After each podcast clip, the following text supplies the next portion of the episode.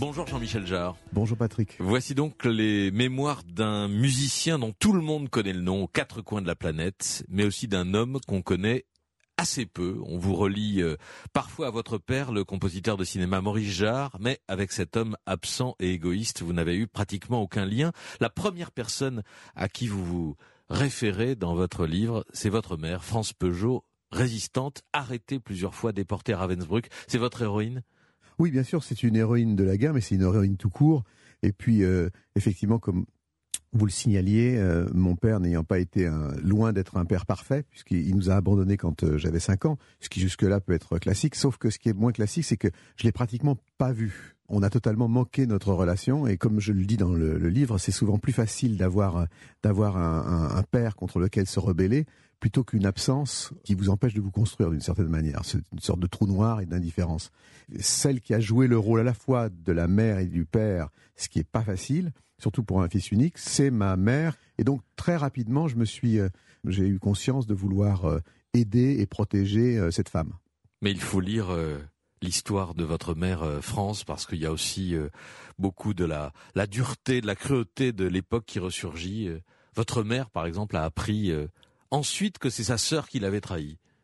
Oui, c'est une histoire de, c'est une triste histoire de famille. C'est qu'en fait, effectivement, elle avait un rendez-vous euh, avec son réseau franc-tireur à, à Lyon et en fait, sa sœur a su que la Gestapo allait tomber, allait, aller dans ce café faire leur coup de filet et elle n'a tout simplement pas prévenu. Euh, elle l'a pas prévenu. Donc, euh, en retour de la guerre, ayant une famille très rétrécie, parce que c'était la sœur unique, elle a choisi d'oublier, elle a choisi de ne pas détruire ce qui restait de sa famille, en, l'occurrence pour, euh, pour son propre fils, elle a, pour moi. Elle a ignoré cette euh, trahison.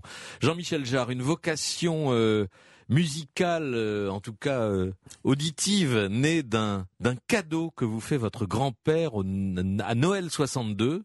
C'est un petit magnétophone avec lequel vous enregistrez des bruits. Oui, mon, mon, mon grand-père était alors, c'était finalement la figure paternelle pour moi. Et effectivement, vers, vers l'âge de 12 ans, il m'offre ce magnétophone Grundig d'occasion, qui était un, un, un, luxe inouï pour l'époque. Et je me mets à, enregistrer tout ce qui se passait dans la maison euh, euh, et puis euh, à l'extérieur. Et puis un jour, je passe la bande à l'envers, j'ai l'impression que les aliens me, me, me, parlent. Et à partir de là, dans les premiers groupes de rock dans lesquels je joue, quand je suis ado, je, je, je prends l'habitude de trafiquer les sons avec ça, sans savoir du tout qu'un jour, je, ça, ça changerait ma vie et ça changerait surtout aussi la manière dont on fait de la musique aujourd'hui. Et puis une douzaine d'années plus tard, euh, un premier album composé dans votre cuisine, comme vous le dites drôlement, il y avait tout pour que ça ne sorte pas de votre cuisine, pas de batteur, pas de chanteur, des morceaux de 10 minutes, sans titre, une tête de mort sur la pochette et un nom de gaz. Oxygène. Pourquoi ça marche? D'abord, quelles sont les, bonnes fées qui ont permis que ça passe euh, de votre cuisine euh, à la radio et que ça trouve ensuite euh, des millions de, paires d'oreilles Alors, il y, a une bonne fée parmi d'autres, euh, c'est Europe 1. Que la première fois où le, la, oxygène va passer, c'est Europe 1 qui le joue entièrement, ce qui est très rare, et, tout démarre. Mais ce que je voudrais dire, c'est que, en fait, cette musique qui, sort en pleine période disco, période punk, qui n'a absolument aucun des éléments, comme vous le rappeliez, euh, fait pour euh, euh, faire un succès, va, va, être un succès planétaire.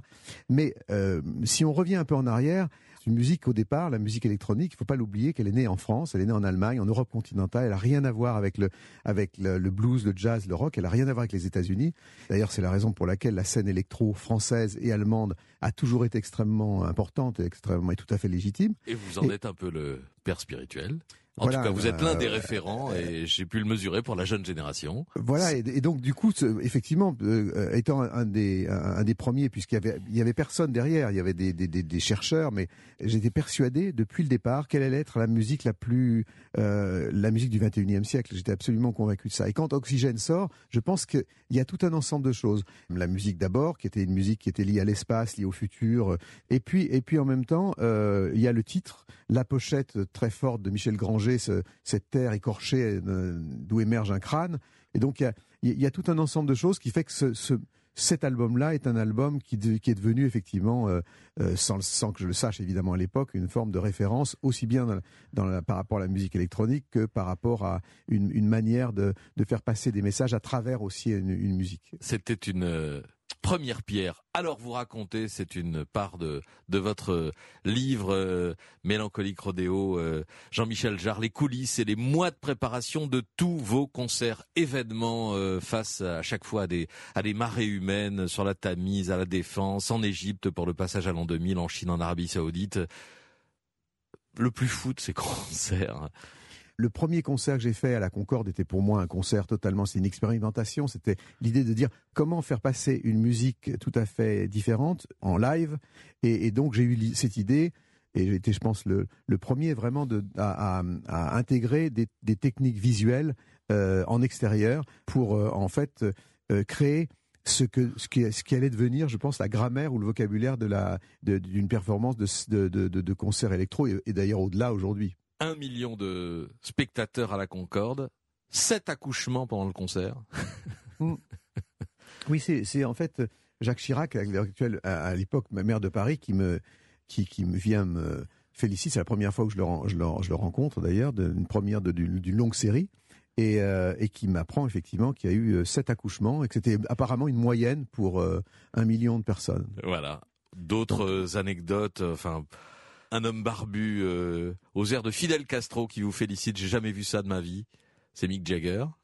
oui, oui, qui m'a, qui, qui m'a. Euh, je l'avais pas reconnu sur le coup. Il, il m'a dit après qu'il était en train de tourner un film. Effectivement, euh, c'était effectivement un très bon souvenir. À Pékin, euh, des hommes qui s'approchent de vous, ce sont des pianistes, les droits, les doigts broyés, victimes des purges et des châtiments de la Révolution. C'est évidemment très, très frappant, très, très émouvant. Oui, j'ai eu euh, la chance, je peux dire, d'être le premier artiste occidental à jouer euh, à Pékin, à Shanghai, en Chine, juste après la chute de Mao, après la chute de la bande des quatre, ce qu'on appelait à l'époque de Deng Xiaoping. Et, effectivement, c'était comme de jouer sur la lune. Enfin, c'était un, souvenir extraordinaire à une époque où la Chine juste s'ouvrait au, au monde, s'entrouvrait au monde.